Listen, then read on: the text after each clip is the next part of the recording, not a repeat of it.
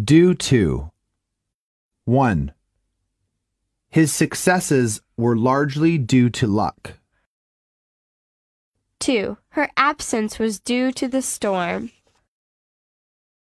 3. I was late for work due to the heavy traffic. 4. Due to the high cost of gasoline, I prefer to travel by train. 5.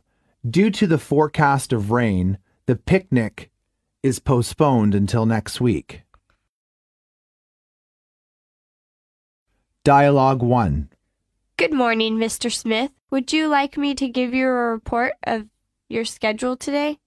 Of course. You are scheduled to meet Mr. White at 10 in the morning.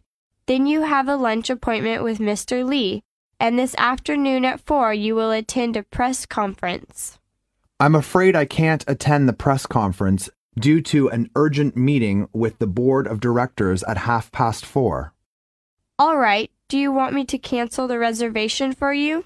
Yes, thank you very much. Dialogue 2.